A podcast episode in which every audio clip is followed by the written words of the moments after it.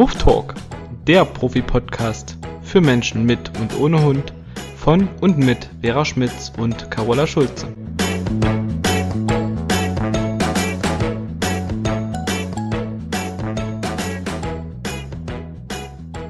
Hallo, liebe Carola. Hallo, meine liebe Vera. ah, wie schön. Heute unser dritter Podcast. Ja. Thema Leinenführigkeit haben wir uns entschieden. Ganz genau. Ein sehr, sehr komplexes Thema. Und ich glaube, da könnten wir drei oder vier Stunden drüber erzählen. Und äh, ja, aber vorher, liebe Vera, ähm, würde ich sagen, wir stellen uns noch mal ein bisschen vor für die Hörer, die uns vielleicht noch nicht kennen und heute das erste Mal unserem Podcast lauschen, ähm, damit die auch wissen, wenn wir von unseren Hunden reden, wer da gemeint ist, wenn du von Easy sprichst und ich von Tommy. genau, damit, auf jeden Fall, das ist sinnvoll. Ähm, hat ja nicht jeder unbedingt die erste Folge gehört, da könnte man dann noch mal ein bisschen äh, mehr zu hören, aber ja. Genau, das war ja unsere Vorstellung. Ja, also ich bin seit äh, 14 Jahren in dem Netzwerk von Martin Rütter und habe dich dort vor 14 Jahren kennengelernt. Du rechnest jetzt wieder, ne? Aber ich glaube, es stimmt. Also wir haben dort ge fast gemeinsam die Ausbildung gemacht, du ein bisschen eher als ich. Ein halbes Jahr früher bist du dort gestartet. Und das war eine spannende und aufregende Zeit, damals noch in Erftstadt in der Nähe von Köln. Und ich bin Martin heute noch sehr dankbar dafür, was ich da alles lernen durfte und dafür, was ich da alles für tolle Menschen kennenlernen durfte. Dich natürlich und die vielen anderen, äh, die damit in der Ausbildung waren. Und damals war das noch sehr familiär. Also ich glaube, wir waren am Anfang zu viert. Ist ja heute undenkbar. äh, ja, also der erste Ausbildungsgang, ähm, die haben Mitte 2005 angefangen. Die waren, glaube ich, zu äh, elf oder zu zwölf. Mhm. Dann kamen wir im Februar, Anfang Februar 2006 dazu. Deswegen habe ich auch überlegt, bei mir sind es nämlich in der Zwischenzeit schon 15 Jahre. Mhm. Ähm, und dann kamt ihr dazu mit einem recht kleinen Ausbildungsgang, ähm, ja, Mitte 2006. Genau, im mit Juli. Vier, mit vier Leuten, genau. Genau, und eines unserer ersten ähm, Seminare war Leinenführigkeit. Damals noch mit Alex Angrig. Also falls uns Alex zuhört, liebe Grüße. Das war mit eines der spannendsten Seminare, die ich da erlebt habe. Ja, stimmt. Und äh, das war total klasse. Für mich war es nicht so schön. Also nochmal kurz zu meinem Hund. Wenn ich hier von Tommy erzähle, dann war das mein Hoverwart, mein absoluter Wunsch- und Traumhund. Äh, den ich mir, ähm, jetzt muss ich mal rechnen, wann habe ich den angeschafft? oh Gott, ja 2005, na klar. Durch ihn bin ich ja zu Martin gekommen. Völlig verzweifelt, er war damals ein Jahr alt. Äh, sehr typisch halt für einen Hoverwart war, dass er sehr skeptisch Menschen gegenüber war. Und ich bin ja eine sehr offene, aufgeschlossene Person und er hielt mir irgendwie alles vom Leib, was fremd war. Und er war sehr, sehr territorial, sehr wachsam. Und ja, und dann hatte der halt 40 Kilo, 71 Zentimeter Risthöhe und dann hing ich dran wie so ein Fähnchen und dachte so, oha, hier muss ich was tun. Also wenn ich von Tommy erzähle, ist das, wie gesagt, dieser Hoverwart, den es leider nicht mehr gibt. Der ist vor viereinhalb Jahren verstorben. Ich werde auch immer wieder gefragt, äh, hast du einen neuen Hund? Nein, habe ich nicht. Ist einfach zu viel passiert in meinem Leben und im Moment hat da ein Hund keinen Platz und würde nicht das bekommen, was er bräuchte vor allen Dingen zeittechnisch nicht und ja, und außerdem bin ich viel am Pendeln zwischen Hessen, Berlin und Köthen. Also ich arbeite und lebe in Köthen und arbeite auch in Berlin. Ja, und in Hessen ist meine große Liebe. Deswegen pendle ich dann und her und da ist es halt für einen Hund gerade ganz schwierig. Ja, vielleicht sagst du noch ein paar Worte zu Easy, bevor ich mal von diesem Leinführigkeitsseminar erzähle, weil das passt ja dann zu unserem Thema. Ähm, damit sich der eine oder andere mal ein Bild machen kann, was Leinführigkeit bedeutet. Und dann gehen wir da tiefer drauf ein. Ja, sehr gerne doch. Also ähm, zur damaligen Zeit, als wir mit der Ausbildung angefangen haben und uns kennengelernt hatten, äh, hatte ich ja auch einen etwas größeren Hund, nämlich den Dobermann Hawk. Mhm. Ähm, ja, Leinenführigkeit war eins der Themen, weshalb ich überhaupt bei, äh, bei Martin gelandet bin oder mit der Ausbildung angefangen habe, beziehungsweise dort damals ein, ähm, ja, so ein Kompakttraining bei einer Trainerin von ihm gemacht habe, bei der Simone Isenberg. Auch an die liebe Grüße, ah, falls ja. sie unseren Podcast hört. Genau. Ähm, und äh, ja, der, der war jetzt nicht so, dass der mich wie bescheuert durch die Gegend gezogen hat. Bei 45 Kilo hätte ich da nämlich auch einiges zu arbeiten gehabt. Mhm. Bei meinen äh, Anfang, Mitte 50, die ich ja selbst äh, nur wiege. Und ähm, aber der Arm war immer nach vorne und er ist immer vorne gelaufen. Das war halt schon ein bisschen nervig. Mhm. Und äh, jetzt lebt bei mir ein in der Zwischenzeit schon achtjähriger deutscher, Pinch, äh, deutscher Pinscher, Easy. Äh, Leinenführigkeit, ja, ist halt Fleißarbeit. Wir reden ja gleich noch drüber. es hat ein bisschen was mit Konsequenz zu tun. Äh, nicht so ganz meine Stärke, das Thema Konsequenz. Aber ja, wir werden ja da gleich noch drauf eingehen, weil genau. am Ende sind wir ja nicht nur Coach für Menschen mit Hund, sondern wir sind ja auch Hundehalter. Und mhm. ich finde immer alles, was emotional ist, also was einen selbst betrifft, ist immer ein bisschen eine andere Sache, als wo man von außen drauf schaut. Total. Deswegen kann man ja auch in vielen Situationen die Kunden verstehen. Ja. Ähm, die Dinge vielleicht nicht unbedingt umsetzen können. Ja, Ganz also genau. muss man sich ja auch immer mal in die Lage versetzen. Ja, das ist auch das, was der Martin sehr oft zu mir gesagt hat, weil ich wirklich mehrmals am Rande der Verzweiflung war und sehr äh, böse Gedanken hatte in Richtung meines Hundes. also das reichte von, ich gebe den ab ins Tierheim bis äh, ich lasse ihn einschläfern, ich will nicht mehr. Natürlich hätte ich das niemals getan. Ich habe ihn ja abgöttisch geliebt. Aber Martin hat wirklich ganz oft gesagt, sei nicht so verzweifelt. Es ist eigentlich für dich später als Trainerin genau das, was du sagst, sehr gut, wenn du dich in die Menschen dann reinversetzen kannst, weil du hast es selbst erlebt und du weißt, wie man sich fühlt. Und genau. ähm, war für mich damals kein Trost. Und äh, dann bin ich auch schon gleich bei dem, was ich vorhin schon angekündigt habe, bei dem ersten, äh, das war, glaube ich, das erste praktische Seminar zum Thema Leinenführigkeit.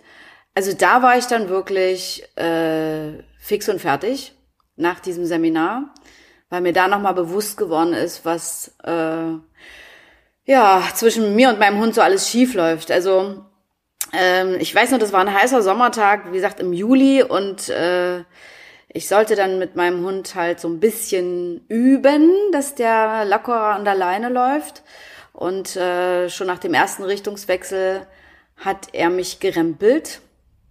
Dann hat er mir den Weg abgeschnitten und dann hat er mich gepackt am Arm. Und dann hat Alex gesagt, hör sofort auf, du hast noch so viele Baustellen mit diesem Hund. Es ist viel zu früh, du, wir müssen erst die ganzen anderen Baustellen oder du musst die anderen Baustellen mit ihm äh, bearbeiten und klären. Es ist viel zu früh, mit ihm Leinenführigkeit zu üben. Bind ihn an den Zaun und guck erst mal zu. Dann habe ich diesen Hund an den Zaun gebunden. Er bellte wie ein Blöder, weil das fand er natürlich doof, weil ich habe mich dann weiter weggesetzt, weil ich wollte ihn einfach mal nicht mehr bei mir haben. Ich habe geheult wie ein Schlosshund und habe so gedacht, okay, ich fahre morgen nach Hause, ich habe keine Lust mehr. Und für mich war das im ersten Moment so, hä, so viele Baustellen, Gott, es muss doch gehen, ne? Aber er hat mir ganz klar ähm, gezeigt, du führst mich nicht. Und es war für ihn eine sehr dominante Geste, dass ich plötzlich alles für ihn regeln und vor ihm laufen wollte. Und das fand er richtig doof. Und ähm, die Alex hatte total recht, dass sie das abgebrochen hat, weil der hätte mich wahrscheinlich noch heftiger attackiert. Und so weit hat sie es nicht kommen lassen. Aber ich wollte mit dem Kopf durch die Wand und dachte, hey, ich will das jetzt auch üben. Ich habe bei den anderen auch gesehen, es funktionierte und ich saß da, war Tränen überströmt. Der war stinksauer, weil ich äh, ihn da angebunden hatte. Es war ein schrecklicher Tag für mich und ja, und dann hatte ich halt, wie gesagt, böse Gedanken, aber na, nicht wirklich. Und dann halte mir immer der Satz von Martin so ein bisschen wie Hohn und Spott in meinem Ohr, der mal gesagt hatte, was ja auch völlig nachvollziehbar und verständlich ist, und wir werden es auch gleich erklären, die Leinenführigkeit spiegelt die Beziehung zwischen Mensch und Hund. Und ich dachte nur so, na toll, ne? Was hast du zu diesem Hund für eine Beziehung? Also keine gute. Mhm. Ja, das war mir auch bewusst, aber du, das willst du einfach nicht wahrhaben. Also das war wirklich so ein Punkt, wo ich sehr verzweifelt war, aber bin ja jemand, der nicht so schnell aufgibt und ähm, ich dachte, okay, es braucht Zeit, es braucht Geduld und nicht allein die Technik macht es bei der Leinführigkeit, sondern es gehört viel, viel, viel mehr dazu und das ist das, was ich vorhin meinte. Es ist ein riesengroßes, komplexes Thema und Vera, ich weiß nicht, wie es bei dir ist, aber bei mir ist es so, ich würde mal sagen, 99,9 Prozent der Kunden haben den Wunsch, dass der Hund gut und entspannt an der Leine läuft, äh, weil die meisten Hunde ziehen tatsächlich. Und dann, äh, gerade in Berlin, ist das häufig äh, der Wunsch meiner Kunden, sie wollen ohne Leine laufen. Was natürlich irgendwann noch möglich ist, aber ich sage immer, lasst uns mal in anderthalb bis zwei Jahren darüber reden. Und dann sind die erstmal so ein bisschen geschockt über diesen langen Zeitraum. Aber Bindung und Beziehung äh, und daran arbeiten, das, das ist halt, das braucht Zeit. Zeit, Geduld, Konsequenz, die ja bei uns nicht immer vorhanden ist, aber ja. Ja, und man muss ja auch dazu sagen, dass ähm, viele Menschen kriegen einen Hund natürlich auch als Welpen. Ja. Ist ja nicht immer so, zum Glück, aber ähm, äh, gerade wenn man einen Welpen hat, natürlich denkt man dann, okay, ich kann von Anfang an schön mit dem üben. Und alles und richtig machen. von Anfang an ähm, alles richtig machen. Mhm. Ist aber auch natürlich nicht so einfach, weil gerade ein junger Hund, der entwickelt sich ja auch noch ganz stark. Ja. Und ähm, dann ist ein Welpe halt so süß und ähm, manche denken halt, das wächst sich ja dann noch raus, wenn der älter wird. Mhm. Ähm, das heißt, man macht ja auch gerade mit so einem kleinen äh, Fellknäuel, der noch so süß ist, vielleicht auch hier und da ähm, eher mal in Fehler im Sinne von, man lässt zu viel durchgehen. Mhm. Man setzt zu wenig Grenzen. Ja. Ist ja bei so einem süßen Welpen auch unheimlich schwer. Genau.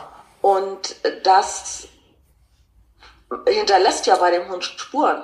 Klar. Und dadurch entwickeln die sich ja letztendlich auch anders. Also wenn ich mit vier Monaten schon ähm, behandelt werde wie so ein Thronfolger und äh, immer schön gepimpt werde und jedes Mal eine Stufe höher gesetzt werde, dann sage ich mit acht Monaten halt, hey, okay, so will ich dann auch äh, insgesamt behandelt werden. Mhm. Und dann kommt ja auch die Zeit, wo die sich äh, im Prinzip von der Natur her eher ähm, ja eigenständig verhalten würden, mhm. äh, eventuell sogar ein, ein eigen, also abwandern würden, ein eigenes Rudel äh, gründen würden.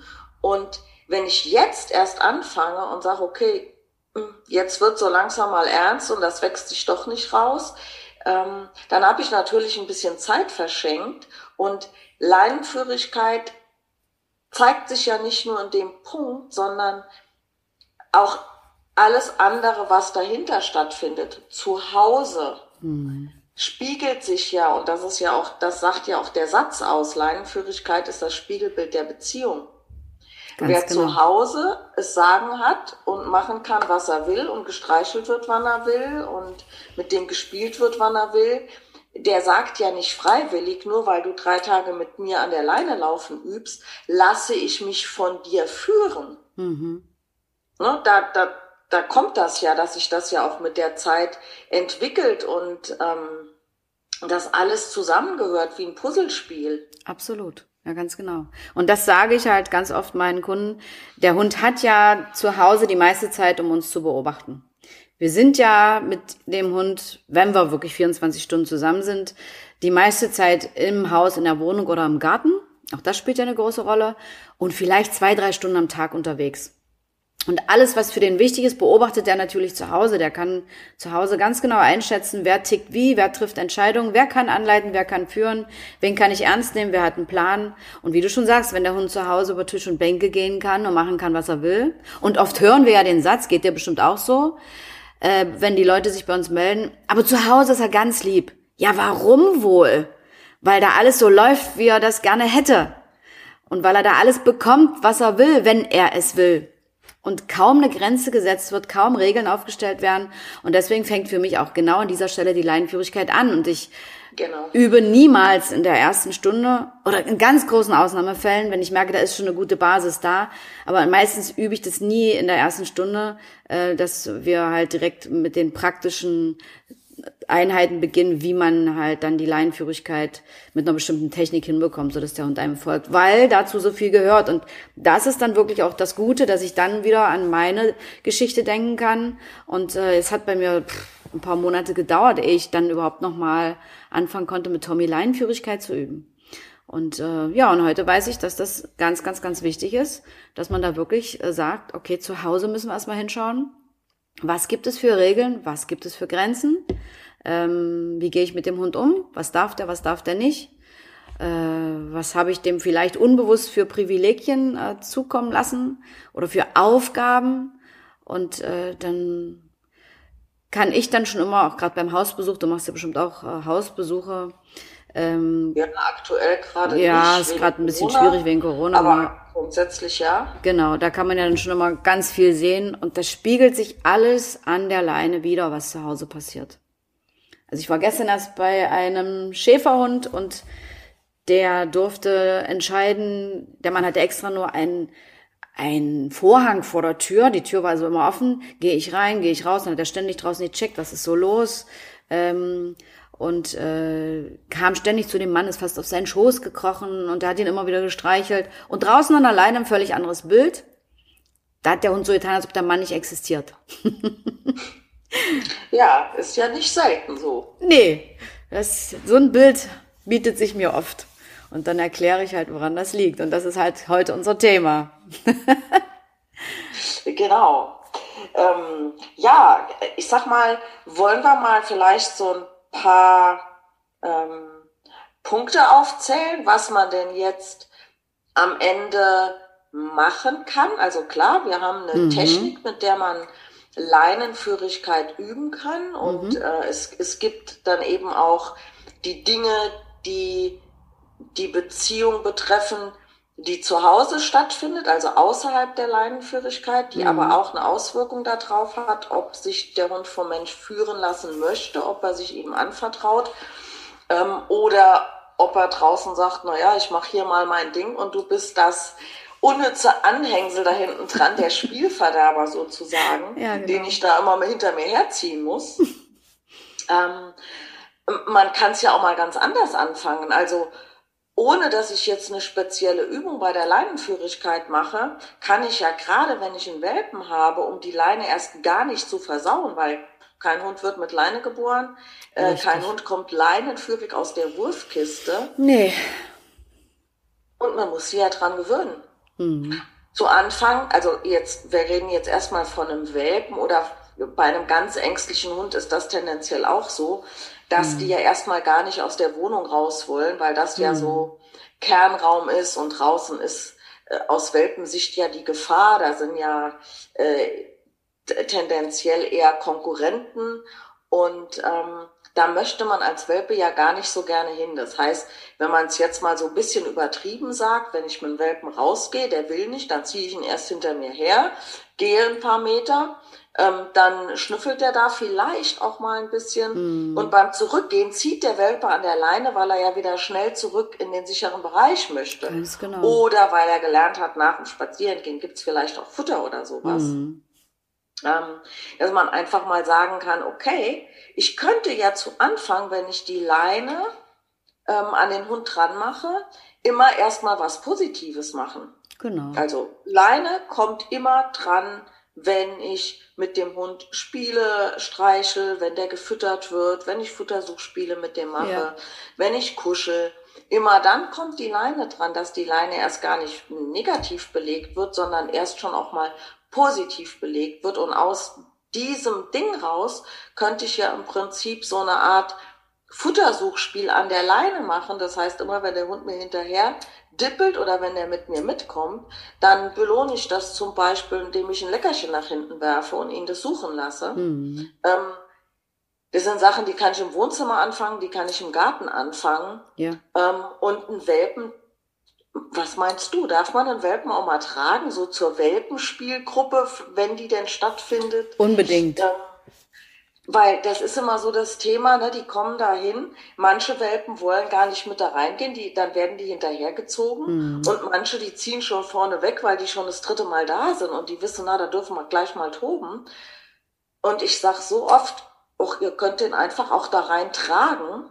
Aber ja. kaum jemand macht das, weil das dieses Tragen, einen Hund tragen, offensichtlich in der Allgemeinheit so verschrien ist, dass man keinen hm. Hund tragen darf. Das ist ja immer falsch. Gerade gestern hatte ich das, ähm, dass eine Kundin mit einem, mit einem Yorkshire Terrier, der einfach nicht an einem Ritschbeck, der ihn offensichtlich fixiert hatte, vorbeigehen wollte. Hm. Und, äh, die, die andere Hundehalterin sagte dann, ja, können Sie mal vorbeigehen, ne, damit ich meinen Hund hier geregelt kriege.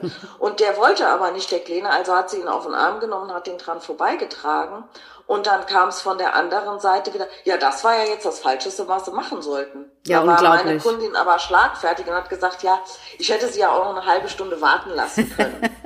Sehr gut aber gebrüllt, so, ja. Es, ja, es gibt halt einfach auch mal Situationen, wo ich sage, na klar, darf ich nun doch tragen. Ja, Vera, ich empfehle das sogar, ähm, also nicht nur jetzt in Bezug auf Leinenführigkeit, aber es hat ja alles damit zu tun. Ich empfehle auch ganz oft, den Welpen wirklich zu tragen, weil wie du schon gesagt hast, die verlassen in den ersten Wochen nur sehr ungern ihre sichere Höhle.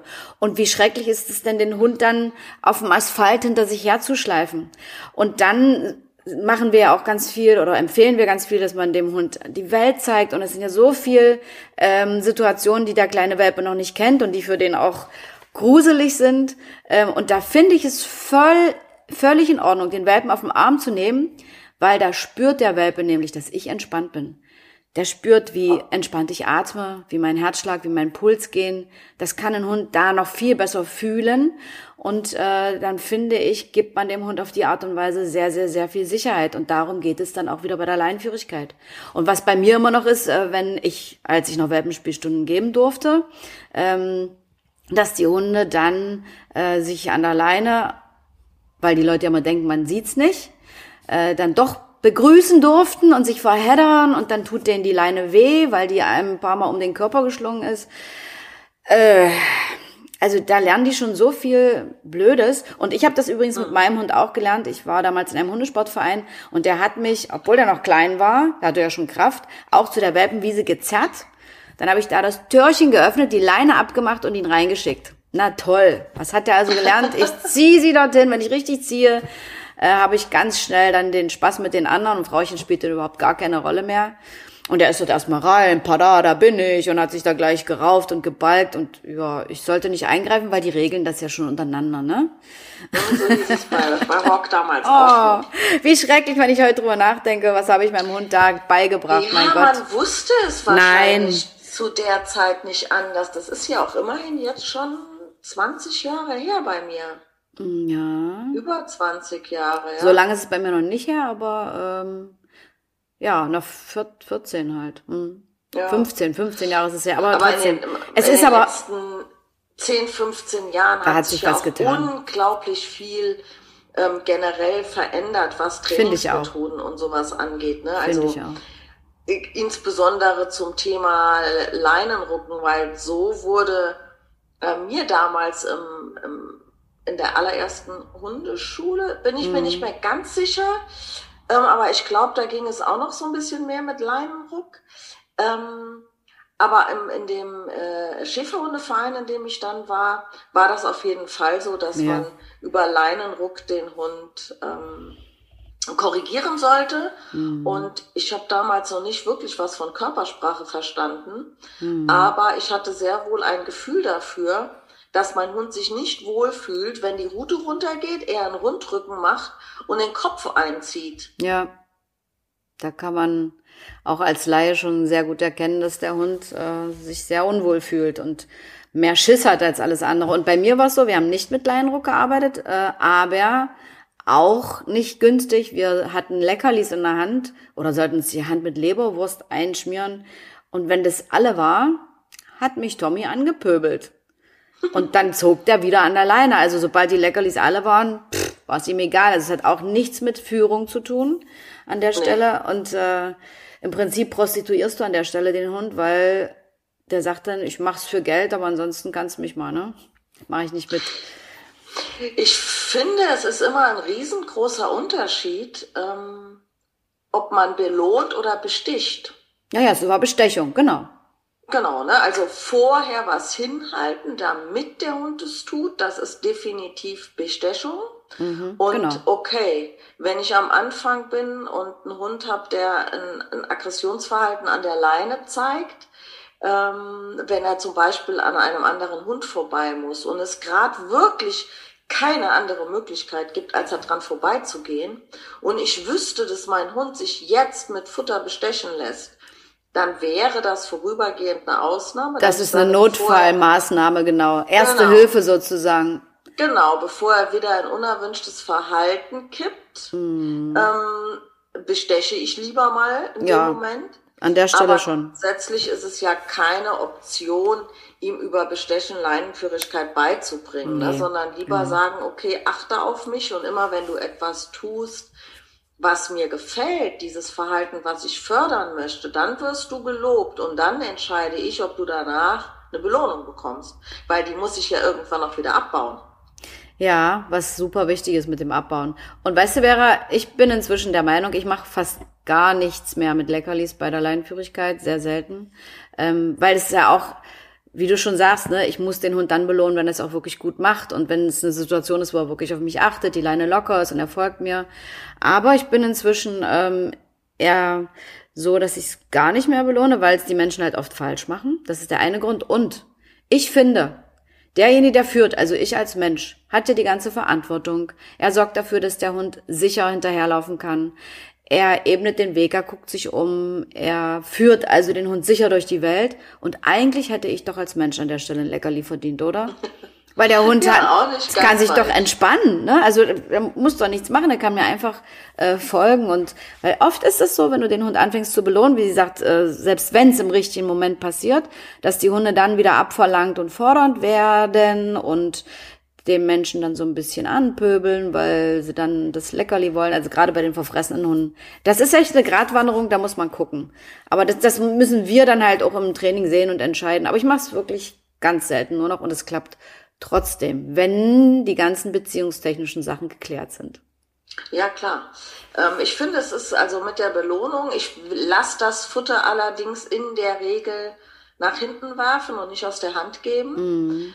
Ähm, weil das aus der Hand geben ist tatsächlich die Sache, dass die Leute das Futter dann schon da haben und der Hund anfängt zu stupsen und dann kriegt genau. das, ne? das heißt, er fordert, ähm, sondern ich erinnere die immer wieder dran, dass die das Futter erst in die Hand nehmen, nachdem die verbal gelobt haben. Und ich finde, es ist gerade am Anfang eine gute Hilfe, mhm. ähm, weil die Hunde ja auch eine Gewohnheit haben. Mhm. Nämlich, wenn die Leine am Halsband ist, dann machen wir das, was wir immer gemacht haben und laufen nach vorne und ziehen. Mhm. Und ähm, dadurch, dass ich jetzt vielleicht die ersten paar Richtungswechsel den Hund dann lobe und dann ein Stück Futter nach hinten werfe, habe ich zum einen einen Hund, der vorübergehend durch das Futter und dadurch, dass beim Mensch was passiert, ein bisschen ähm, aufmerksamer ist. Ja.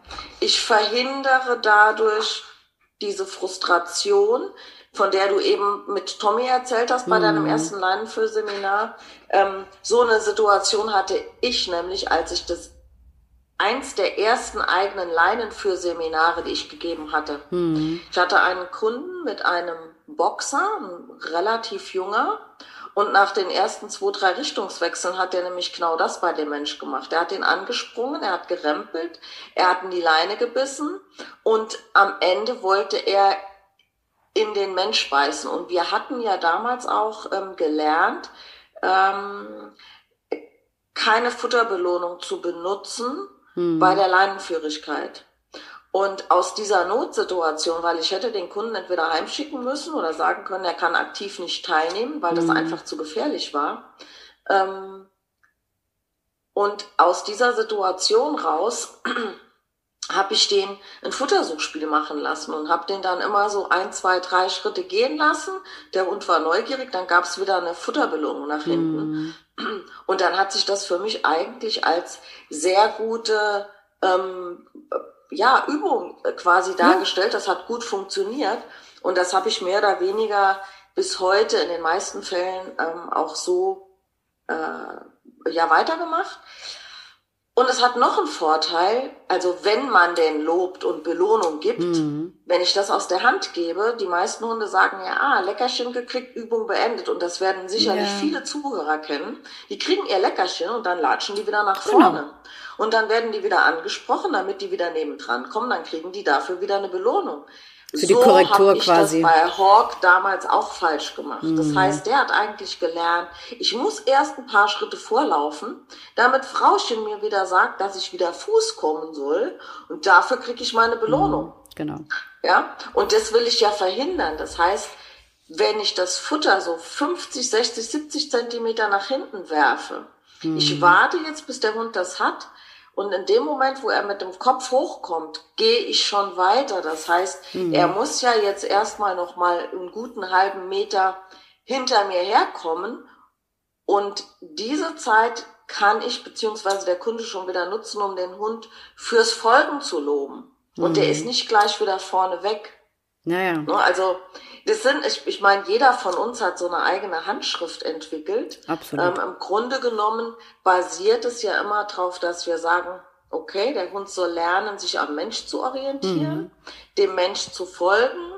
Ähm, der muss gar nicht, äh, wie das so bei einer Begleithundeprüfung aussieht. Viele von den Zuhörern kennen wahrscheinlich so eine Begleithundeprüfung, wo Fußlaufen immer links ist Schulterhöhe auf Kniehöhe, also Schulter vom Hund auf Kniehöhe des mhm. Menschen. Und der Hund muss den Mensch dann immer angucken. Das ist ja was, was wir so gar nicht vermitteln, weil das auf Dauer ja irgendwie einen Haltungsschaden beim Hund verursacht. Ja. Ähm, und der Hund ja gar nicht sieht, wo er hinläuft. Ne? Also das ist mir jetzt relativ schnuppe, aber es ist schon ganz schön, wenn ein Hund so zwischendrin mal zu seinem Mensch hochguckt. Ja, wenn Und der. Das ist ein Punkt, den man immer auch verbal bestätigen kann. Ja, ja. Das ist ja toll. Ja, absolut. Wenn er Kontakt aufnimmt. Genau.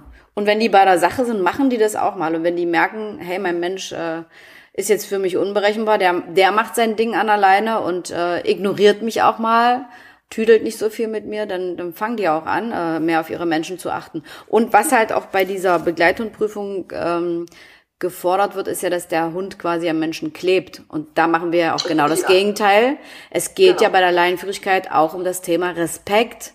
Und Respekt heißt, rücke hier nicht äh, mir zu sehr auf die Pelle, unterschreite nicht meine Individualdistanz und äh, genau. halte respektvollen Abstand, ne? Und dann kann das auch mit dem Rempeln und Anspringen nicht passieren, weil das ist ja dann noch eine Stufe höher der Respektlosigkeit und das ist halt ein ganz wichtiges Thema. Aber vielleicht sollten wir doch nochmal zurückkommen, liebe Vera, auf die Dinge, die wir zu Hause äh, sehen, die im Zusammenhang stehen mit der Leinenführigkeit.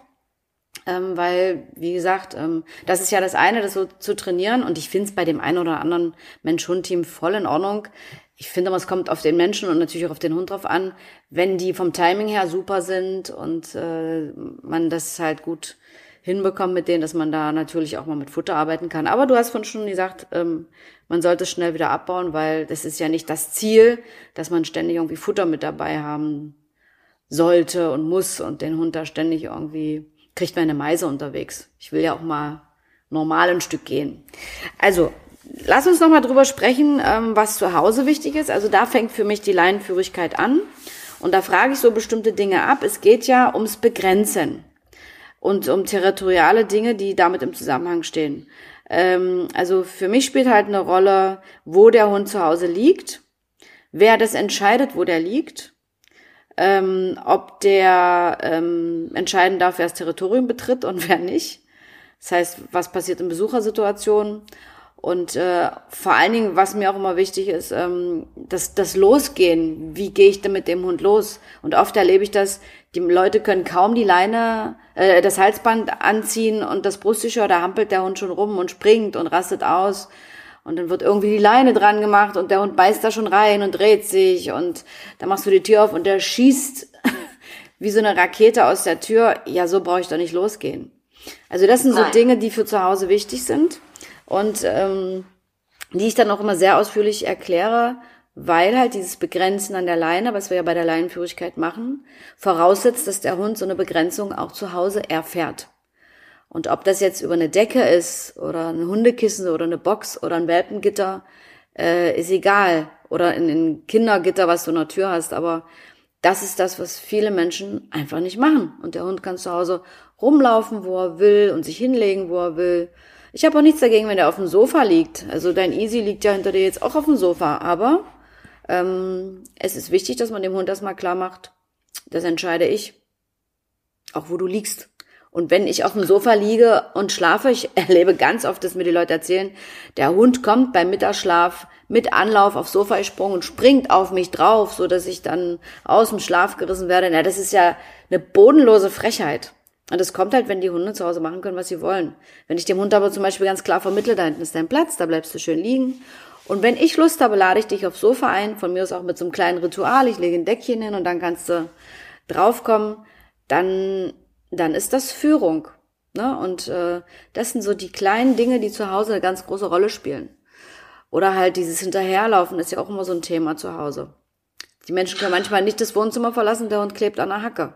Oh, das finde ich ganz schlimm. Also das würde mich persönlich, würde, würde das total kirre machen, wenn Ja. ich so einen lebenden Schatten hätte. Ja. Ähm, Aber die Leute denken ja oft, der Hund liebt mich so sehr. Ja, genau. Aber das ist, in meinen Augen, ist das Stress für einen Hund, wenn der die Augen direkt öffnet, wenn der Mensch sich nur auf dem Stuhl bewegt Mhm. und Aus der dem- direkt hellwach ist. Aus dem Tiefschlaf erlebe ich das manchmal.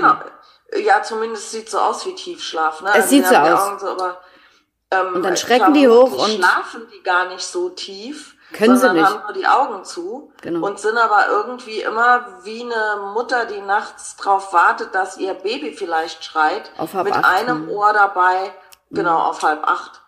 Ähm, und das ist was, das nimmt ja total die Ruhe raus. Also Hunde haben nun mal ein höheres Schlaf- und Ruhebedürfnis als wir Menschen. 18 bis 20 Stunden tatsächlich am Tag. Mhm. Genau. Und äh, ich erlebe es halt häufig, dass Hunde, na, die Leute sagen zwar dann, ja, der schläft total viel, aber wenn ich schon dann höre, so drei bis vier Stunden sind die jeden Tag draußen und dann kriegt man so in Nebensätzen mit, daheim wird noch gespielt und er läuft hinterher, dann kann der ja gar nicht so viel schlafen. Nö, acht bis also, zehn Stunden sind dann ja drin und nicht. nicht, ja. Und das ist viel zu wenig. Und, und das ist ja, stell dir vor, du kriegst ein Jahr lang nur drei Stunden Schlaf die Nacht, dann hast du ein Schlafdefizit, definitiv. hallo. also sicherlich gibt es Menschen, die brauchen nur sechs Stunden Schlaf und andere brauchen acht Stunden Schlaf. ja, das ist ja, Ja, auch okay. Aber äh, drei Stunden sind definitiv zu wenig. Und ich Mhm. möchte mal den Mensch sehen, der äh, auf Dauer mit drei Stunden Schlaf auskommt, ohne dass es ihn krank macht. Und Mhm. beim Hund macht das ja entsprechend der verkürzten Lebenszeit ja schon über einen kürzeren Zeitraum natürlich auch Probleme, wenn der zu wenig Schlaf hat. Ja, das merkst du das den Hunden auch an. sich draußen, ne? weil er Ja. einfach auch ja bei Reizen äh, viel schneller reagiert und äh, Genau. nicht so entspannen kann und Genau. gleich auf 180 ist. Es ist ja nicht nur so, dass die Hunde ein Schlafdefizit haben und äh, sehr nervös sind. Beim Kind würde man vielleicht sagen ADHS. Ähm, also so ähnlich muss man sich beim Hund vorstellen, ne, dass die dann irgendwie immer auf Achse sind und irgendwann fallen die dann um. Und weißt du, was bei denen auch ist? Wenn die Menschen nicht zu Hause sind, viele haben ja inzwischen Kameras, schlafen die tief und fest wie so ein Stein. Und ähm, das, da sollte man wirklich mal drüber nachdenken, was man dem Hund da antut. Mir wird's bewusst, wenn ich auf meine Enkelkinder aufpasse. Ähm, und da sind wir bei dem Thema Verantwortung. Ich laufe denen auch viel hinterher und gucke, was die machen, dass denen nichts passiert, weil ich ja als Oma eine Verantwortung habe, dass die unversehrt wieder zu ihren Eltern zurückkommen. Aber da bin ich ja in einer ganz anderen Rolle. Aber genau das ist das, was der Hund im Kopf hat, wenn der den Menschen auf die Toilette folgt, in die Dusche, überall hin, äh, dann will der tatsächlich auch schauen, ob alles in Ordnung ist oder ob er irgendwie eingreifen muss und helfen muss. Also der hat Verantwortung für seinen Menschen und das ist eigentlich eine verkehrte Rolle. Der Hund sollte ja in der Kindrolle sein und der Mensch in der Rolle des äh, Vaters oder der Mutter, in Anführungsstrichen, für den Hund, also desjenigen, der anleitet und führt, aber da ist es genau umgekehrt. Also mir wird es immer bewusst, äh, wenn ich meinen Enkelkindern hinterher tackele und ich bin abends auch kaputt und bin froh, wenn die entweder im Bett liegen und schlafen oder wieder bei ihren Eltern sind, dann kann ich mich erstmal entspannen. Ich kann mich nicht hinsetzen und mich entspannen, kann ich nicht. Und das kann der Hund auch nicht, weil er denkt, er muss das irgendwie ähm, regeln und äh, hinterher gucken und ja. Und Tommy hat das mit mir übrigens auch gemacht. Witzigerweise mit meinem damaligen Mann nie. Und ich habe mir gedacht, wie viele Menschen sicherlich auch, die uns zuhören, der Hund liebt mich halt, weil mein damaliger Mann wollte den Hund nicht äh, und hat ihn wirklich viel ignoriert, kaum gestreichelt. Er war nett zu ihm, ne, alles gut, er durfte bei uns leben. Er hat ihn akzeptiert, aber mehr auch nicht.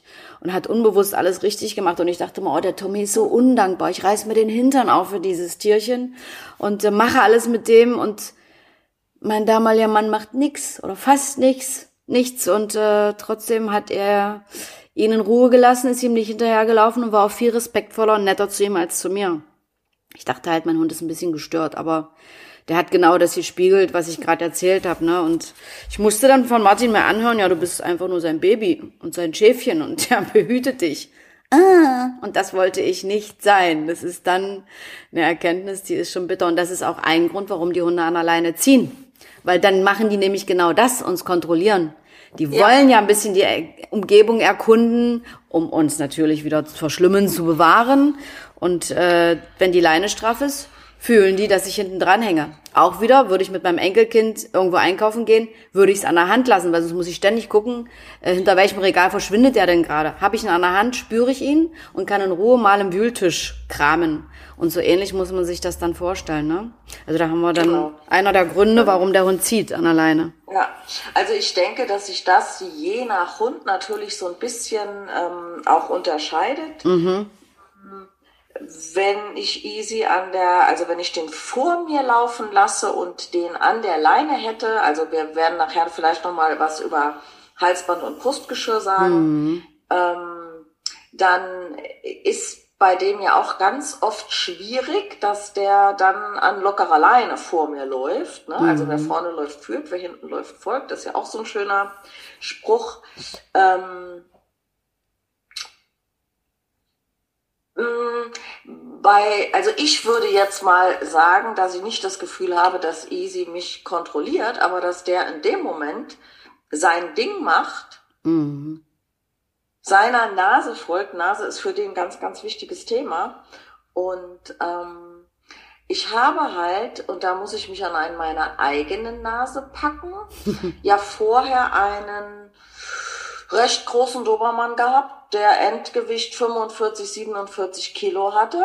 Hm. Bei dem hätte ich das von Anfang an nicht zugelassen, weil ich nämlich da schon die Assoziation hatte, okay, großer Hund zieht an der Leine, hm, wird schwierig. ja. Und dann habe ich so einen kleinen Furz gekriegt, der damals so dreieinhalb Kilo wog, glaube ich. Hm. Vielleicht auch fünf Kilo, als ich ihn gekriegt habe. Ich weiß es nicht mehr genau. Aber ich wusste ja, er wird nicht wirklich deutlich schwerer als 15 bis 17 Kilo.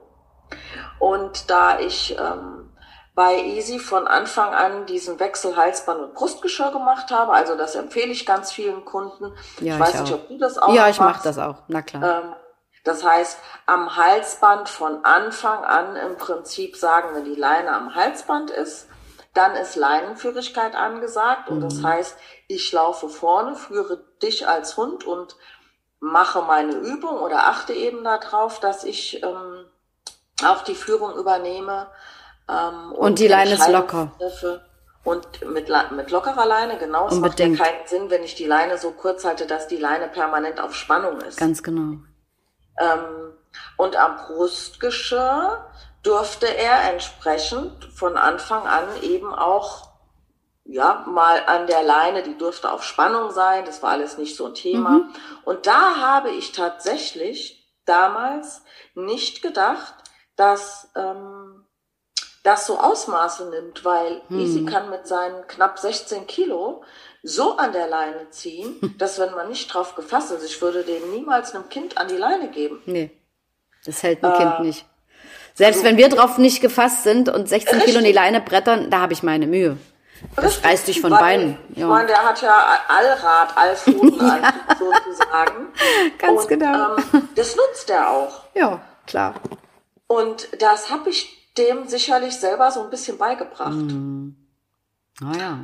Ne, gut, klar, Leinenführigkeit am Halsband äh, ne, ist äh, eben eine Sache, dass man da wirklich eben auch sagt, okay, ich achte da drauf. Und es ist gerade für den Anfang, wenn jetzt ein Kunde zu uns kommt, ob der jetzt einen Welpen hat oder ob er ähm, einen erwachsenen Hund hat, mh, dass man sagt, man kann das ja ganz schön im Alltag unterscheiden, dass man sich selber nicht den Stress macht und sagt, ich muss hier immer, wenn mein Hund an der Leine ist, darauf achten, dass der neben und hinter mir läuft an der lockeren Leine, weil das kann zu Anfang ganz schön stressig sein. Also Ja. das ist dann auch keinen Spaß mehr als Hundehalter. Kommst ja auch nicht vorwärts. Äh, nee.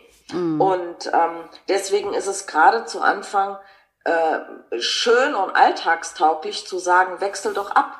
Mach doch drei, vier kurze Einheiten während deinem Spaziergang. Die müssen ja nur drei, vier Minuten dauern.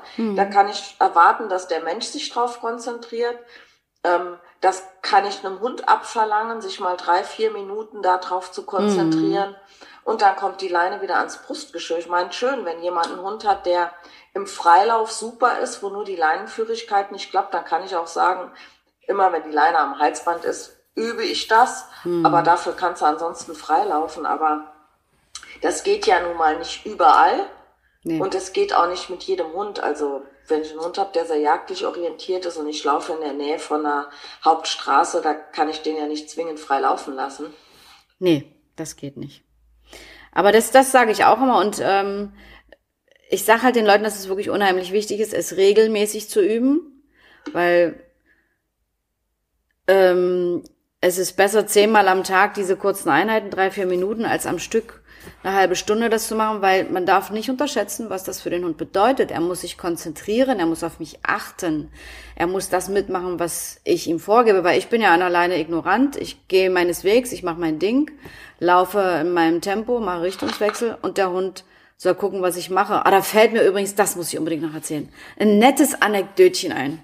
Ich hatte mal eine Kundin und übte mit ihr Leinenführigkeit auf der Wiese und sagt dann so nebenbei zu ihr, und spiel mal jetzt so ein bisschen mit dem Tempo. Dann bleibt diese Frau stehen, kramt in ihrer Tasche, holt eine Tempotaschentuchpackung vor, zieht ein Taschentuch raus und wedelt damit.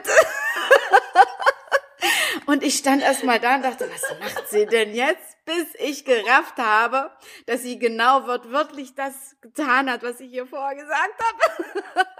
Spiel mal ein bisschen mit dem Tempo. Und du meintest die Geschwindigkeit. Na klar.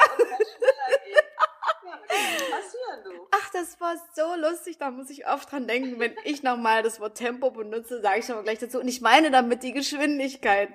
Also, dass man mal variiert, mal langsam, mal schnell geht, damit der Hund sich da ein bisschen anpasst. Und das war so süß. Wir haben dann beide schallend gelacht.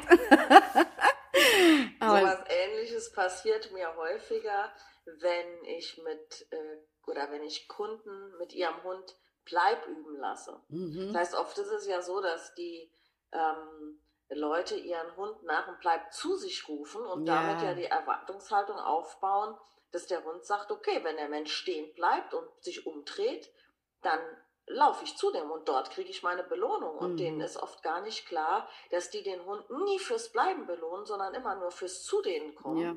Und der Rückruf ist in der Situation ja auch nicht besonders schwierig, weil der Hund wartet ja, dass er gerufen wird Mhm. und weiß ja schon, dass er dann einen Keks kriegt. Mhm. Ähm, aber ich sage dann häufig zu den Menschen, wenn die so ein paar Schritte weg sind und ich so, ah, das ist jetzt genug für den Hund, dass er wieder zurück zum Hund gehen soll und den belohnen. Und die gehen rückwärts, ne? Sag- Ja, pass auf, sage ich ganz oft, jetzt kannst du wieder zurückgehen. Und dann gehen die rückwärts. Das habe ich auch schon gehabt. Wirklich so, ne, Kommunikationsmissverständnisse. ja. Ja. Äh, ne, Aber es sind, ich meine, das mit dem Tempo ist ja natürlich jetzt nochmal so Voll süß. drauf. Da Voll muss man ja auch süß. erstmal ein Tempo einstecken. es stand doch wirklich Tempo drauf auf der Packung. Genau. Aber mit diesem Rückwärtslaufen, das erlebe ich auch oft. Wenn ich sage, geht zurück zum Hund, dann gehen die ganz schnell rückwärts und ich denke so, huch, weg sind sie. Ja, genau. Aber das muss man dann äh, sich selber auch bewusst machen, dass man ähm, als als Coach da wirklich auch in der Lage sein muss, das ja, genau zu formulieren. Genau. Und weißt du, dass mir das genau beim Online-Coaching, also wenn ich Online-Training habe, einfacher fällt, mhm. weil ich hier weiß, dass ich viel mehr mit Worten erklären muss, als ich ähm, das machen muss, wenn der Kunde vor Ort ist, weil dann kann ich ja mich auch mal bewegen und kann das irgendwie vielleicht mal vormachen. Mhm. Und ähm, weißt du, was mir gerade einfällt, was ich nämlich gemacht habe und vielleicht ist das auch in dem Paket drin, was vorhin geliefert wurde. Ja. Ich gucke jetzt tatsächlich mal, das ist nämlich lustig. Ich habe mir, damit ich beim, beim äh, Online-Training auch manchmal so Sachen zeigen kann, ich suche mir immer stellvertretend so, und ich habe so einen Stoffhund, den setze ich dann dahin. Und, Ach so, ähm, das ist auch eine gute Idee. Mhm, und dann benutze ich mein Handy und schau mal, was ich jetzt gemacht habe. Den Zuhörer können wir vielleicht noch mal sagen, dass wir uns ja hier ähm, auch sehen können. Genau, per ähm, Zoom. Aber schau mal, ich habe mir nämlich von Playmobil Trainingshelfer bestellt. Sehr schön. Playmobil Männchen habe, und Hunde. Genau. Das heißt, dass ich nämlich in Zukunft Genial. meinen Hund und meinen Mensch so stellen kann, ja. um den Menschen zu erklären, was ich meine. Zum Beispiel, Sehr gut. wenn es äh, zu einer Begrüßung ne, oder um eine Begrüßung geht, das sagt der Hund soll hinten dran bleiben ja. und ähm, der Mensch soll den Hund begrenzen, wenn er jetzt am Mensch vorbei mm. will, dann zeige ich das ganz gerne und das lässt sich jetzt natürlich mit Hund und der guckt in die Richtung und wo guckt der Mensch und wie steht der, sehr gut viel besser darstellen. Das habe ich alles in meiner Spielzeugkiste, das werde ich künftig mal nutzen, das ist ja eine geniale ja, Idee. Und da sind wir auch schon wieder beim Thema Leinenführigkeit. Wir schweifen immer mal ein bisschen ab, aber ich finde es ein bisschen nett, wenn man auch ab und zu mal so ein paar Sachen erzählt, die man dabei erlebt, weil es ist ja einfach auch schön. Ähm, ähm, dieses äh, Begrenzen, wenn man irgendwo steht und sich mit jemandem unterhält. Das ist auch ein ganz wichtiger Teil der Leinenführigkeit. Und wenn es noch nicht möglich ist, mit dem Hund zu laufen, weil der in die Leine beißt oder noch wie so ein Irrer zieht, ähm, oder halt so viel noch nicht stimmt. Aber das, finde ich, kann man schon sehr gut üben, dass man einfach sagt, ähm, ich begrenze den Hund in dem Sinne, dass ich vor ihm stehe. So fängt bei mir jede Welpengruppe an, wenn es dann mal wieder möglich ist, dass die Hunde hinter ihren Menschen erstmal bleiben. Und dann ist es auch, wenn ein anderer Mensch auf diesen Menschen drauf zugeht, äh, nicht mal der Hund, der dann als erster dran ist und vielleicht springt, sondern dann hat der Mensch die Verantwortung, kann das mal in Ruhe quatschen und kann den Hund halt so ein bisschen blocken mit den Füßen oder mal vorsichtig nach hinten schieben. Genau. Oder wenn die Leine am Brusttischer ist, sage ich auch halt, holt die, den Hund mir wieder mal nach hinten. Und da lernt der Hund schon, okay, mein Mensch hat die Verantwortung und nimmt mir die ab. Wenn das gar nicht geht, weil der Hund zu sehr außer Rand und Band ist oder so viel noch im Argen liegt, dann habe ich es so mit Tommy gemacht. Er saß im Auto und ich habe mich mit dem Rücken zu ihm vor das Auto gestellt, um ihn abzuschirmen. Und dann haben mich Leute angesprochen, es war damals im Kölner Stadtwald, da kannte mich keiner, da konnte ich das gut üben. Okay. Zu Hause war es mir so peinlich. also dann stand ich da vor dem Auto und Tommy hat sich tierisch aufgeregt, wenn Menschen mit ihren Hunden an uns vorbeigingen oder an mir. Er wollte mir natürlich wieder helfen und beistehen. Und die haben auch fast alle gefragt, die Rheinländer sind ja echt nett, ähm, oh, was ist denn das mit ihrem Hund oder ist das ihr Hund und was macht denn der für ein Theater? Und den habe ich das dann direkt erklärt, dass ich Hundetraining mache, den gerade abschirmen möchte. Und während des Gesprächs hat Tommy gesehen, okay, ihr passiert ja nichts, ich kann mich wieder entspannen und dann hat er sich da ah. tatsächlich auch irgendwann zusammengerollt und das hat sich alles auf unsere Leinführigkeit ausgewirkt. Und das ist eine gute Sache, die man schon mal trainieren kann. Ähm, wenn man da halt mit seinem Hund solche Probleme hat oder wenn der Hund halt körperlich so überlegen ist. Weil, wie sie sagt, die 40 Kilo konnte ich kaum halten, wenn die vorgeschossen sind. Und so konnte ich den da schön im Auto begrenzen und da vorne entspannt agieren. Und er hat mich zum ersten Mal entspannt erlebt. Und das ist ja auch so wichtig bei der Leinführigkeit. Meine Körpersprache. Der Hund liest mich wie ein Buch. Ich muss ihm zeigen, dass ich ihn führe, indem ich wirklich, sag mal, Krone auf dem Kopf, Brust raus und entspannt vor ihm laufe mit einer Sicherheit, äh, dass die Welt in Ordnung ist und dass ich ihn da auch entspannt überall durchführen kann. das sieht ein Hund, das merkt ein Hund, aber dafür muss er halt äh, so laufen, dass er es sehen kann, sprich also ein bisschen hinter mir. Und ich finde durch solche Übungen, ähm, also ob man den jetzt ins Auto packt oder ich kann ja auch mal anleihen irgendwo und mich da vorstellen, kann man dem Hund das ganz gut vermitteln und er erlebt seinen Menschen mal entspannt, weil wenn er an alleine zieht, bin ich's ja nicht. Dann Nein, Kannst ja nicht. Ich, ich muss mich ja, muss ja den ganzen Körper anspannen, um den Hund halten zu können. Ne? Genau.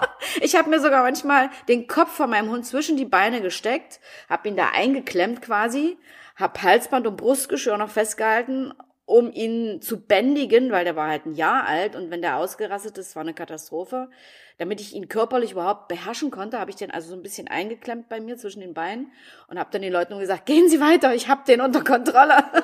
Was natürlich nicht gestimmt hat, aber ich war erstmal irgendwie so überfordert und so hat er mich erlebt. Was soll der denn da von mir denken? Von so einer Tante lässt er sich doch nicht führen.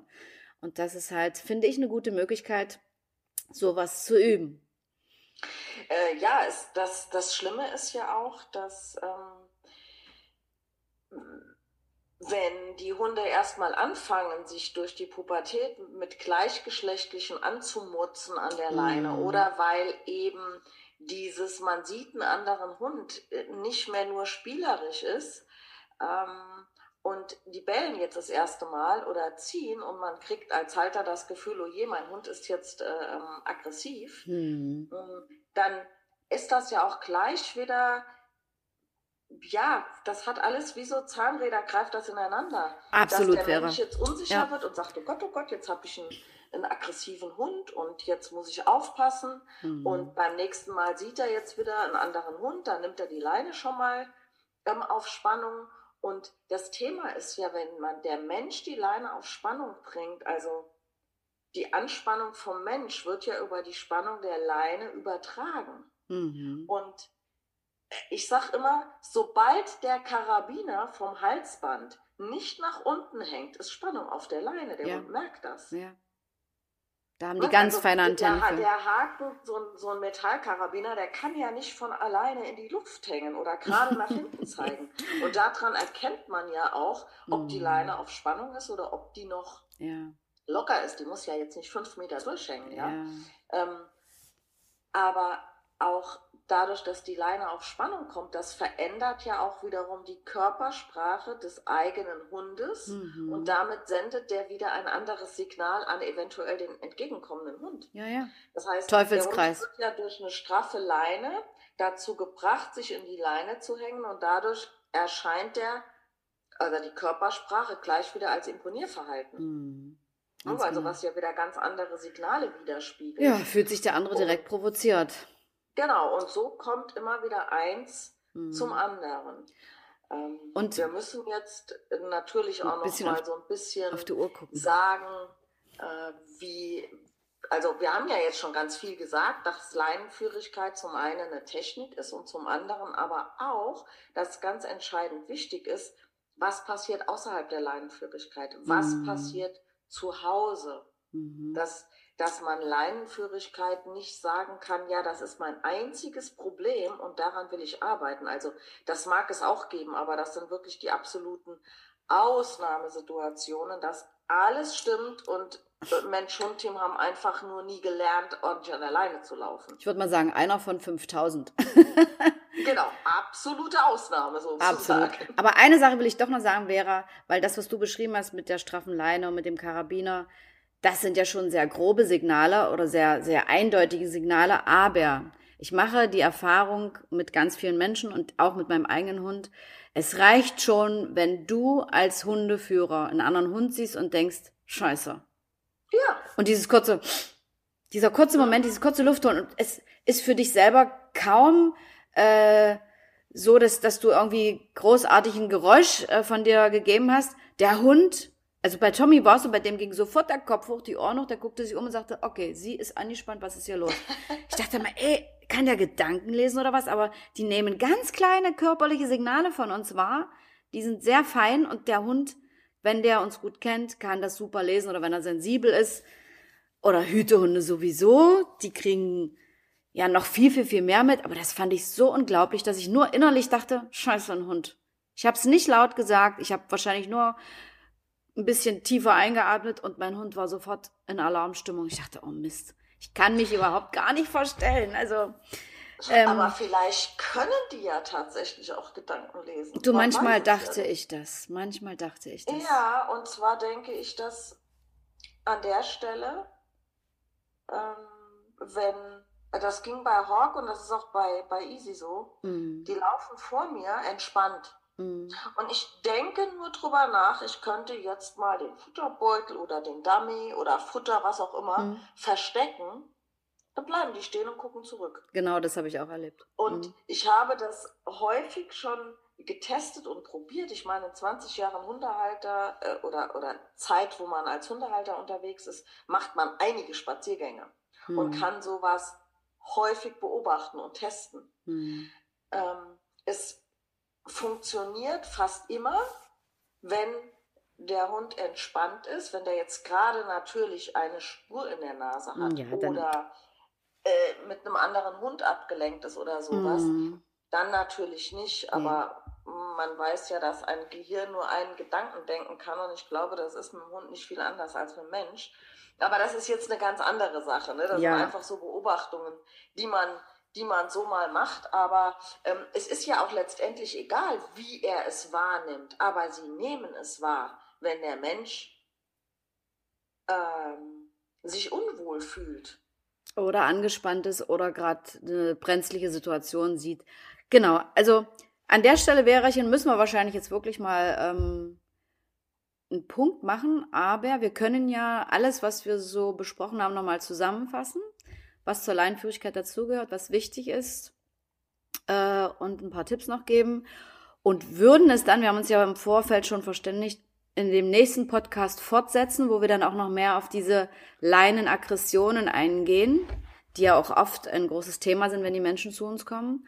Aber ich würde sagen, wir fassen jetzt einfach noch mal so ein bisschen zusammen, was zu Hause wichtig ist und äh, die Tipps, die wir so für draußen so jetzt mal schnell noch geben können.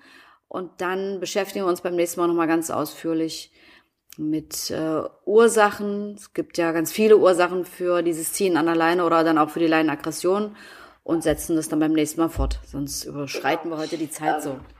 Genau. Ich habe äh, mir in letzter Zeit angewöhnt, nicht mehr zu sagen Leinenaggression, weil der Hund ist ja nicht gegenüber der Leine aggressiv. Ja, stimmt, hast recht. Dieses Aggressionsverhalten an, an der, Leine. Der Leine mhm. Ne? Also das, was so typischerweise bekannt ist. Ähm, okay, dann äh, überlasse ich das dir jetzt auch gerade nochmal, dass du so ein bisschen mit der Zusammenfassung mhm. startest. Okay, also wir hatten ja gesagt, es fängt zu Hause an und super wichtig ist es halt dort den Hund zu begrenzen. Also das heißt, entweder ich bringe dem bei, dass er auf einer festen Stelle liegt, wenn ich das möchte, damit ich halt mein Ding machen kann und äh, mich frei bewegen kann, ohne dass er mir folgen muss. Hatten wir auch gesagt, das ist ungünstig. Ich kann es auch über ein Gitter machen oder über eine Box oder ich packe ein Gitter in eine Tür, wobei wir dann gleich beim nächsten Thema sind. Wenn Besuch kommt, würde ich auch dem Hund zeigen, das ist meine Sache, wen ich ins Territorium einlade und wen nicht. Und ich finde halt immer, der Hund sollte dabei zuschauen. Das kann man also über ein Kindergitter regeln. Ähm, und ich sollte halt so ein paar Grenzen und Regeln mir in der Familie auch überlegen. Gerade wenn es eine Familie ist, sollte man sich vielleicht auch äh, aufschreiben, sich zusammensetzen und überlegen, was soll der Hund dürfen und was nicht dass der immer wieder das Gefühl hat, ich habe einen Plan, ich kann ihn anleiten und ich entscheide die wichtigen Dinge. Und da hat mir ja von gesagt, aufs Sofa lassen, na klar, kann ich meinen Hund auch ins Bett lassen, natürlich, aber ich sollte es trotzdem entscheiden, ob und wann der Hund das darf. Sieht man beim erwachsenen Hund, hole ich mir einen Welpen dazu, legt er sich nämlich oft aufs Sofa und schickt den Welpen da erstmal weg. Ähm, und dieses Begrenzen kann auch sein in Form von, der Hund darf nicht in jeden Raum rein. Ich sage zum Beispiel immer, macht's Kinderzimmer tabu. Hat ja auch nichts zu suchen. Ja. Super ja. verfressene Hunde müssen auch nicht unbedingt in die Küche rein, wo die ganzen Ressourcen äh, sind. Und solche Dinge, wie gesagt, das ist immer je nach Hund und je nach Mensch auch dann abzuwägen, ähm, sollte man zu Hause einfach machen. Es muss nicht viel sein, aber der Hund muss merken, ich kann entscheiden. Und ich äh, begrenze ihn halt auch. Und dieses Begrenzen führt ja im Prinzip dazu, dass der Hund sich zu Hause mehr entspannt. Dann würde ich halt mit dem Hund auch nicht losgehen, wenn er unentspannt ist. Einfach mal warten, mich hinsetzen und ihn halt nicht anleihen, wenn er springt und sich dreht und bellt und kreischt. Bleibe ich sitzen und gucke ein Loch in die Decke, bis der Kerl ja, ruhig ist. Dass ähm, der entspannt, der, der Spaziergang wird ja nicht entspannter, wenn du mit einem voll hochgefahrenen Im Gegenteil, im Gegenteil. Ähm, die, und die rennen ja manchmal dann auch an alleine so, pam, direkt aus der Haustür raus und fangen schon mal an zu bellen. Ich sag mal so ein bisschen prophylaktisch, so nach dem so, jetzt komme ich und jetzt ist hier Alarm. Also, und wenn du so schon losgehst und dich schon von da an durch die Kante ziehen lässt, weil da hast du noch die Möglichkeit, äh, mal umzukehren und zu sagen, okay, ich mach die Tür wieder zu. Ich gehe doch hier nicht mit dir so los. Was ist das für ein Start, wenn du mich hier schon so zerrst? Was soll da auf dem Spaziergang dann erst draus werden, wo ja dann ganz viele Reize kommen und Menschen, Hunde und was uns immer auch begegnet?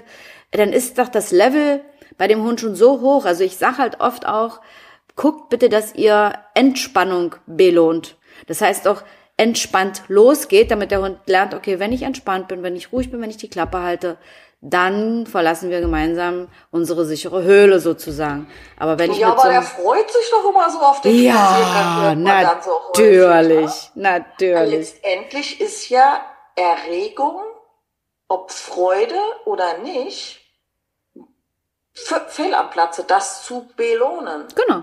Also so Übermut wird ganz häufig in einem Hunderudel gemaßregelt. Also sieht man ja auch ganz oft, ne, wenn ein Hund, also mehrere Hunde zusammen sind und einer davon, der ist jetzt ein bisschen aufgedreht und springt durch die Gegend, der wird mit großer Wahrscheinlichkeit von einem der anderen Hunde ja. gemaßregelt, dass gestoppt. man jetzt hier mal nicht so doll rumzurennen hat. Ja. Ähm, genau. Ähm, und ob der sich da freut und das lustig findet, spielt da keine Rolle. Nee, ganz genau. Und so, solche Sachen sollte man halt im Kopf haben. Und dann hatten wir schon gesagt, man kann ähm, auch mal üben, dass man sich auf irgendeine Art und Weise vor dem Hund platziert, ob ich das jetzt übers Auto mache oder ich leine den an oder ein anderes Familienmitglied hält den Hund und ich positioniere mich mal vor dem, dass der einfach sieht, dass ich entspannt vor ihm stehe und halt auch mal einen Menschen begrüße. Das sind halt alles so Dinge, die man äh, relativ gut üben kann. Was man natürlich, wenn man jetzt sagt, ich leine den immer mal unterwegs an, natürlich beachten muss, dass man es nicht immer dann tut, wenn ein anderer Hund kommt. Weil die Hunde sofort dann lernen, okay, sie leint mich an, also muss ja irgendwo ein Hund kommen und dann sind die auch auf genau. 180. Also einfach immer mal wieder als Übung. Oder ich setze mich einfach mal auf die Parkbank und es passiert nichts und der Hund ist einfach entspannt an meiner Seite, so dass ich ihn abschirmen kann, falls was ist. Es kommen ja auch manchmal Leute und wollen den Hund einfach anfassen. Es gehört für mich alles dazu.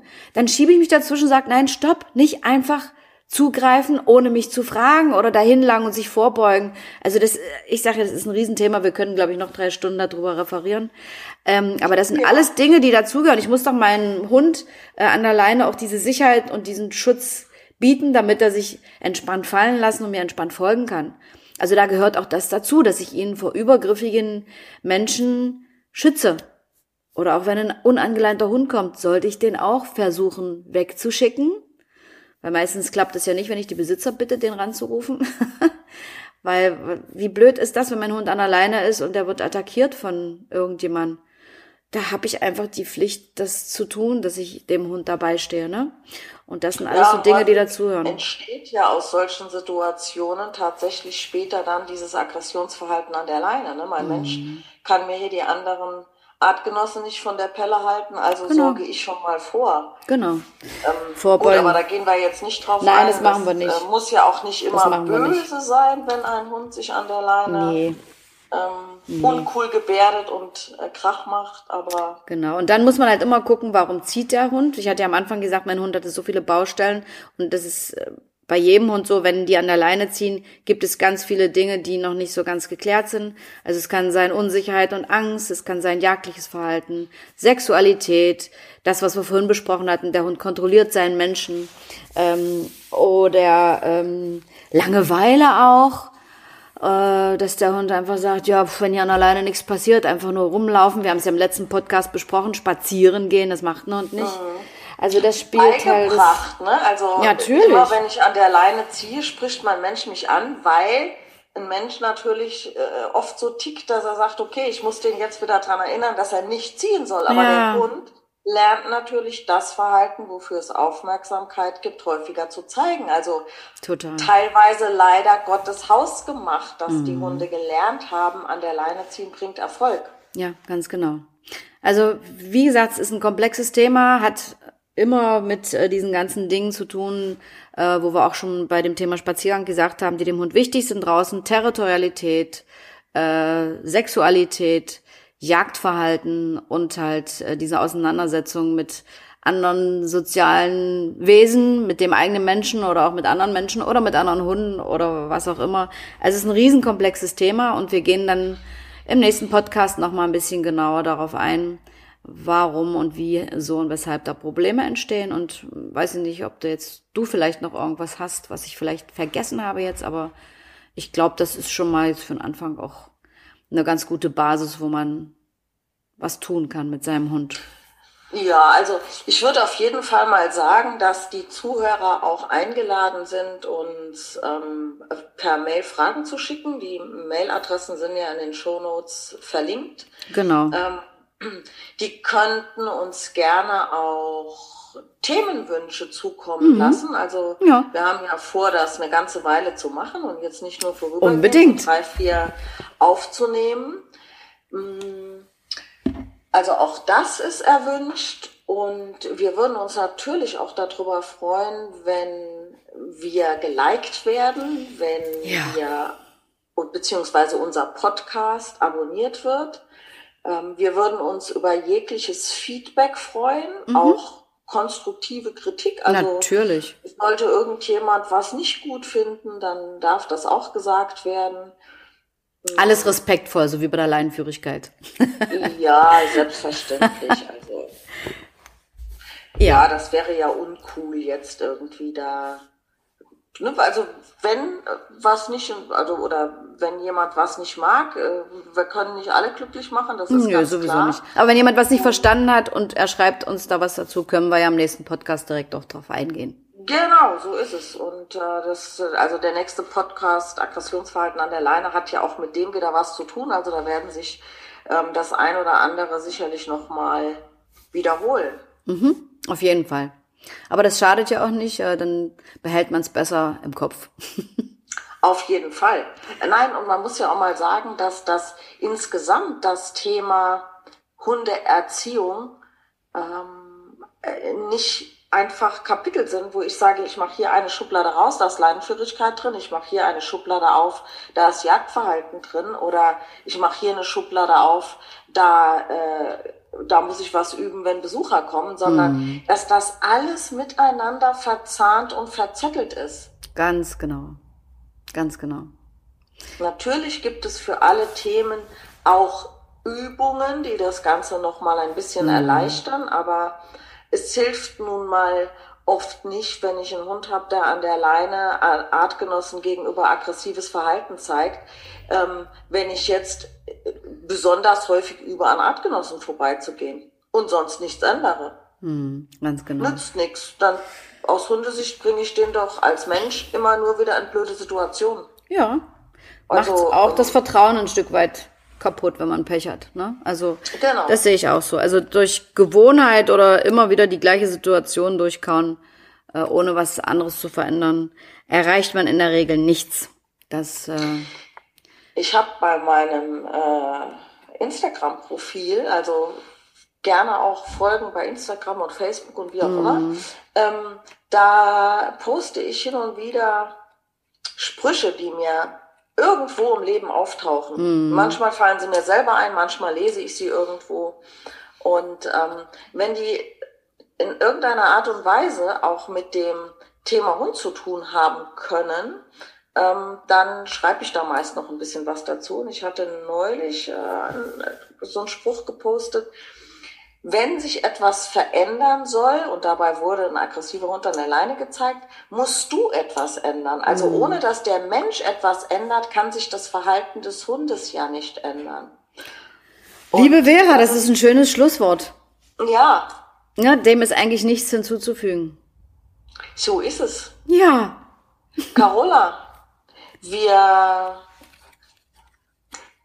freuen uns, wenn wir von den Zuhörern Feedback kriegen und so weiter. Auf jeden Fall, auf jeden Fall. Und die, dieser Podcast hier, naja, wenn er gehört wird, dann ist es ja auch schon der 15. April oder später. Mhm. Aber aktuell werden wir sind wir monatlich an der Reihe, dass wir das einfach nochmal mhm. sagen. Immer um die Monatsmitte kommt der Podcast raus ja. und vielleicht werden wir uns irgendwann ja auch mal äh, darauf einlassen, dass wir sagen, wir machen es vielleicht zweiwöchentlich. Schauen wir mal. Mal schauen. Weil ähm, also viele Feedbacks, die ich bekommen habe, war so, ja, ich freue mich schon auf den nächsten mhm. und ich hätte gerne mehr davon und ach, das ist ja so lange, noch mal vier Wochen warten, bis der nächste rauskommt. Ja. Aber es ist halt für uns auch so, dass wir ja da auch mal eine Menge Zeit und Arbeit reinstecken und wir ja nebenbei noch ähm, unsere Kunden halt ähm, betreuen, die so täglich zu uns auf die Wiese kommen. Also wir haben schon eine Menge zu tun. Ja, ja. Wie gesagt, vielleicht geht, läuft uns das ja irgendwann oder geht es uns einfacher von der Hand, ähm, weil es ist ja nicht nur die, ja. die Stunden anderthalb, die wir hier reden, sondern es kommt ja noch ein bisschen was anderes dazu. Genau. Ähm, aber schauen wir mal. Ganz genau. Es wird sich irgendwie entwickeln und wir lassen es einfach alles mal so auf uns drauf zukommen. Auf jeden Fall genau. wünsche ich dir heute noch einen zauberhaften Tag. Danke, und äh, freue mich aufs nächste Mal. auch. Dankeschön. Es war schön und ich bin schon gespannt, wenn er hochgeladen wird. Ich Wieder. auch. Okay, meine Liebe. Bis Mach's bald. Gut. Ich wünsche dir was. Tschüss. Ich dir auch. Ciao.